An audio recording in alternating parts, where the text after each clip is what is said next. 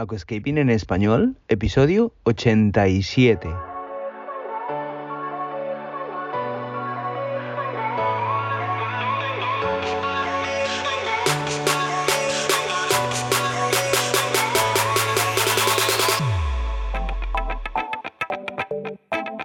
Muy buenos días a todos y bienvenidos a Aquascaping en español, el podcast de Nascapers para todos aquellos apasionados al paisajismo acuático que queréis llevar vuestro acuario a un nivel superior. Como todas las semanas, contigo, Albert Escribuela. Muy buenas a todos, ¿qué tal? ¿Cómo estáis? Bienvenidos a Aquascaping en español, yo soy Albert Escribuela y pues bueno, aquí estamos como cada jueves intentando de aportar y de haceros pasar pues 10, 15, 20 minutitos agradables, siempre comentando pues cosas que mm, yo he experimentado, cosas que yo he ido probando y bueno, pues ya sabéis que en la dinámica de los 80 y pico podcast que tenemos pues es siempre comentar mm, cositas o mm, resolver cosas de los anteriores vídeos o un preguntas y un respuestas, etcétera. ¿De acuerdo? Bien. Hoy quiero hacer un podcast completamente distinto y me gustaría pues que adquiriésemos eh, un poco de perspectiva, que diésemos un poco de valor a cómo se encuentra eh, en el sector, en el mercado, pues el tema del aquascaping hoy día, porque el aquascaping, pues por así decírtelo de una manera vulgar, es como la evolución, la fase evolutiva final de la acuariofilia clásica. Es decir, la acuariofilia pues em, siempre ha sido una cosa hasta que poco a poco ha ido torciendo, ha ido bifurcando, ha ido yendo pues por otros eh, derroteros y siempre pues se ha bifurcado a, a, lo que es la versión de aquascaping, ¿no? que es como la nueva acuariofilia, es decir, el diseño, el minimalismo, los materiales, Allá para el año 2010, por ejemplo, 2005, 2010, pues prácticamente no existía casi nada. O sea, lo único que existía era de la marca japonesa ADA y poco más. Y pues eh, la verdad es que me gustaría que eh, hacer un poquito de bagaje y poner un poco de valor a todo el esfuerzo que han hecho pues un montón de marcas que hoy día pues siempre tienden a sacar cosas de, de aquascaping y eh, artículos pues que no son de mucho valor y cómo van evolucionando los mismos productos, por ejemplo, no sé si os acordáis de cómo empezamos a disolver el CO2 en acuarios, pero yo, por ejemplo, en el año 2002 empecé a disolverlo con una jeringuilla en la entrada del filtro. Con una jeringuilla ponía, eh, lo pinchaba en, la, en el filtro y eh, inyectaba el CO2 en el filtro, con lo cual el filtro me hacía de reactor, pero claro, eso en su día fue una revolución, pero ahora hoy día, pues evidentemente eso pues queda obsoleto. Pero, pues por ejemplo, hay que poner en valor pues la cantidad de difusores que tenemos hoy en día en el mercado. Tenemos de todos los gustos, colores, formas y el que más se nos adapte a lo que queremos o a lo que más nos guste, pues ese es el que acabamos comprando, ¿no? Pero es muy importante poner en valor y agradecer a los diseñadores, a las marcas, a los distribuidores, pues el hecho de tener todo el tipo de producto que ahora requiere el aquascaping. Con lo cual, por ejemplo, los difusores hemos pasado de una jeringuilla a inyectar en el filtro a unos reactores gigantes que se ponían como última etapa del filtro, luego pasamos cuando sacaron el atomizador. Ahora hay difusores que es como una especie de piedra difusora que va en la salida del filtro. Y los clásicos difusores que hemos pasado de la piedra de porcelana blanca ahora la marronácea que distintas marcas pues comienzan a expandir. Y bueno, pues eh, ha ido cambiando todo y las, se han mejorado las calidades. Esto nos, nos ha permitido pues poder eh, hacer lograr eh, tener acuarios más brutales, más sanos, más exuberantes, que la planta eh, pueda asimilar muchísimo mejor todo el CO2, por ejemplo. Por ponerte otro ejemplo, pues el tema de las luces. ¿Cuánto hemos sufrido con las luces? Madre mía, ¿os acordáis de los tubos T8? estos tubos gordos que había que cambiar cada seis meses y que si tenías una pantalla de seis tubos tenías que cambiar de dos en dos tubos cada 15 días. Eso ha quedado muy atrás. Pero, pues eh, así eran las cosas. Las pantallas de tubo T8 nos dieron paso a los tubos T5. Unos tubos más eficaces, muchísimo mejores que los T8, más estrechitos, menos gordos y pues fue una auténtica revolución. En su día cuando sacaron el tubo T5, todo el mundo se volvía loco con los tubos T5 de 6500K o 8000K y eso era una revolución. Y fijaros, pasamos de un tubo a otro tubo con pantallas que eso era chatarra pura. O sea, e, eran pantallas enormes, pesadas, y ocupaban la misma geometría que el acuario. Y realmente, si te pones a pensar, no hace mucho de esto. O sea, ahora a lo mejor 18 años, 16 años, más o menos. Y bueno, luego se dio paso al halogenuro metálico, al HQI, que era la luz que más fuerte penetraba en el agua. Muy focal, una luz muy penetrante, muy focal. Es decir, todo lo que había en su perpendicular, pues lo chascurraba. Pero todo lo que había en los laterales, pues era menos intensa a diferencia del tubo que era más eh, la apertura del cono era más amplia. Y el halógeno pues también fue una auténtica revolución porque las ondas de la superficie se reflejaban en el suelo, te creaban una naturalidad muchísimo más eh, salvaje que mm, los tubos ¿Te gusta el paisajismo acuático? ¿Te apasionan los acuarios plantados? ¿Alucinas con peces, plantas, gambas y caracoles? En nascapers.es puedes encontrar todo lo necesario para montar y mantener tu propio acuario plantado. nascapers.es, tu tienda de acuariofilia online. Pero bueno, con esto que os quiero decir, pues que fija, fíjate cómo ha ido evolucionando artículo por artículo. Os he explicado los difusores, Ahora os he explicado eh, las pantallas hasta que ya han dado paso a las luces de LED y hoy en día pues tenemos pantallas brutales, muy buenas, muy muy buenas. Para mí a destacar tres marcas, Twinstar, Chihiros y Ada. Son las tres marcas para mí punteras en el tema de iluminación. Y bueno, no digo que las demás sean malas o un horror, pero sí que las demás eh, se deben de poner las pilas si realmente quieren competir con estas tres que acabo de mencionar. Así que, bueno, em, hemos hablado del difusor de CO2, hemos hablado de las luces, pero ¿qué me decís de los sustratos?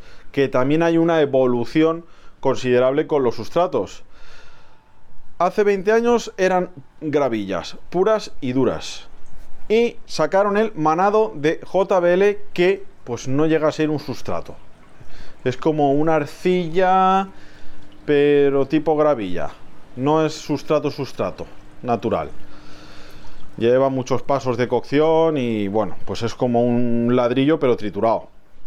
Y bueno, en su día pues fue el paso de la gravilla al manado de JBL y pues fue una auténtica revolución. Y hasta que hubieron ahí una serie de años que se quedó atascada la cosa y yo me acuerdo que me dio por utilizar, eh, lo había leído en un artículo un aficionado que, que la Kadama, el sustrato de bonsais, y me dio por utilizar la Kadama, pero la Kadama tenía la gran dificultad que absorbía los nutrientes. En la Kadama no olvides que es un sustrato para bonsai. Tengo la gran suerte de que pues me dedico al bonsai también.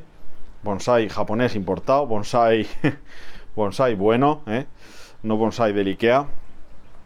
Y bueno, pues eh, ya te digo, empecé a utilizar el Akadama y me di cuenta que absorbía muchísimo nutriente. Te dejaba el agua con los valores secos, a cero. ¿Qué pasa? Que hasta saturarlo te volvías loco. Una vez lo saturabas, pues ya era todo muchísimo más llevable. Como ahora, hoy en día, que los sustratos son nutritivos. Con lo cual, pues fijaros, de la gravilla al manado, del manado al sustrato de bonsai a Kadama y a partir de ahí, una vez ya las marcas se empiezan a sabentar, se empiezan a darse cuenta que el sustrato de bonsai, se la Kadama, pues se empieza a utilizar para acuarios, espabilan de verdad y empiezan a sacar los sustratos nutritivos. El primer sustrato nutritivo fue el de ADA, el Amazonia Fijaros ahora mismo cómo están las cosas, que eh, ahora mismo tenemos un sinfín de marcas que tienen su propia línea de sustratos. Evidentemente aquí en un sustrato hay que poner en valor y hay que ver el tema de la longevidad nutritiva y el tema de la cohesión de grano. Son las dos cosas más importantes a la hora de testear, a la hora de valorar un buen sustrato nutritivo. Recuerda, el sustrato nutritivo siempre es oscuro. Cuando no es oscuro es porque no lleva la cantidad nutritiva que debería. ¿De acuerdo? El tono oscuro lo adquiere debido a los baños de nutriente que le han hecho pasar. Venga, pues fíjate, ¿no? Estamos aquí pues comentando un poquito, haciendo un podcast distinto, os estoy comentando pues un poquito con la trayectoria que yo tengo, con lo que yo he ido probando a lo largo de los años, pues poniendo en valor un poco en el momento en el que estamos ahora, donde ha habido una fase evolutiva de la acuariofilia, la aquascaping, eh, muy la aquascaping pues eh, es una acuariofilia moderna, moderna de, de evolución, de minimalismo, de diseño, o sea, es de también de calidades, se, ha, avanzado muchos productos, un montón, muchísimo. Se ha puesto en valor también muchísimo el tema de las arenas. ¿Cuántas arenas se gastaban antes? ¿Cuántos de vosotros ha ido a un centro comercial y se ha comprado un saco para filtros de arena de sílice? Muchos, ¿verdad? Yo me incluyo. Hace 20 años ibas allí y cargabas el lomo con un saco de 20 kilos. Tenías harina para aburrir. Porque no habían prácticamente, por no decir que no habían arenas para acuario en el mercado hace 20, 22 años. No habían.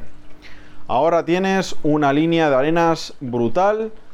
De Wio, tienes también las de Ada, tienes también de Sansíbar de JBL, bueno, en fin, tienes de Aquael también un montón de arenas y pues la verdad es que pues es de agradecer que hoy día pues te puedas permitir el capricho de montarte un acuario y que tengas mucha variedad y que no pues estés limitado solo a un tipo de material. ¿Qué me decís de las rocas? ¿Cuántas rocas había hace 25 años? No habían rocas. Ahora mismo tienes rocas de un montón de tipos, de colores, de texturas, de formas y pues eh, bueno, tienes que estar muy fluido en la imaginación también. Eso también te lo tengo que decir. Pero hoy día, pues eh, la verdad es que tenemos que reflexionar, tenemos que ver y agradecer pues todo lo que se ha evolucionado. Si comienzas ahora en esto, no te quiero ni contar lo que se sufría antes para conseguir un acuario plantado. Era terrible lo de problemas que se conseguían tener en un acuario. Al final era eh, todo pues prueba-error, pero ya te digo yo que eran prueba y cinco errores a la vez y remontarlo costaba mucho. O sea que hay que valorar muy bien pues en el momento que estamos los productos que tenemos, las calidades de los mismos. Luego también hay que decir, ¿eh? y de aquí pues eh, aprovecho para saludar a los compañeros de, del sector, ¿eh? de las demás tiendas, que muchos me comentan, que me escuchan, que aprovechan mis vídeos para formarse. Bueno, yo encantado, ¿eh? no os voy a cobrar, pero os estoy alimentando. Venga, bromas aparte, pues bueno, sí que es cierto que yo, por ejemplo, cuando fundé Nascapers, en el año 2009-2010, pues tiendas de aquascaping, tiendas de acuariofilia moderna, no había ninguna. Absolutamente ninguna. Hoy día tienes tiendas, pues, pues un montón incluso con los conceptos similares a las que eh, estamos más consolidadas. ¿eh? Entonces, pues eh, tienes muchísima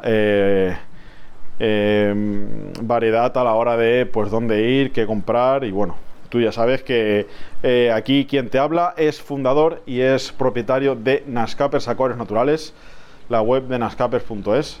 Tenéis un catálogo brutal en mi web y tenéis un servicio 24-48 horas, más bien te diría 24, incluso menos de 24. Si haces un pedido a las 5 o 6 de la tarde, al día siguiente lo tienes en el felpudo de tu casa llamando a tu puerta. Venga, pues vamos a dejarlo aquí. Querido poner hoy en valor un poquito pues cositas que tenemos a nuestro alcance, la fase evolutiva de alguna de las cosas, concretamente difusores, pantallas de iluminación, sustratos, gravas y arenas. Y bueno, pues eh, seguiremos comentando cosas, seguiremos hablando pues mm, un poquito así en este sentido de, de todo lo que se ha avanzado, todo lo que se ha adelantado. Agradecido a los distribuidores, marcas, personas que prueban productos, que nos aconsejan. En definitiva, pues personas que reman para que yo, por ejemplo, como propietario de una tienda, pueda tener un producto aquí y pueda pues servírtelo bastante rápido. Venga, lo dejamos aquí. ¿eh? Aquí recuerda que los podcasts no tengo al pillín de Luis delante, ¿eh? porque en los vídeos lo tengo delante y pues ver sus caras pues me entra la risa.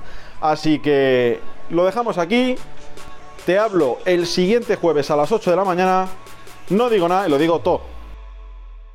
Y hasta aquí el episodio de hoy. Muchísimas gracias por todo, por vuestras valoraciones de 5 estrellas en iTunes, por vuestros me gusta y comentarios en iVoox, y por supuesto por suscribiros a este podcast. Ah, y por cierto, ahora en Spotify podéis calificar el podcast con 5 estrellas. No digo nada y lo digo todo.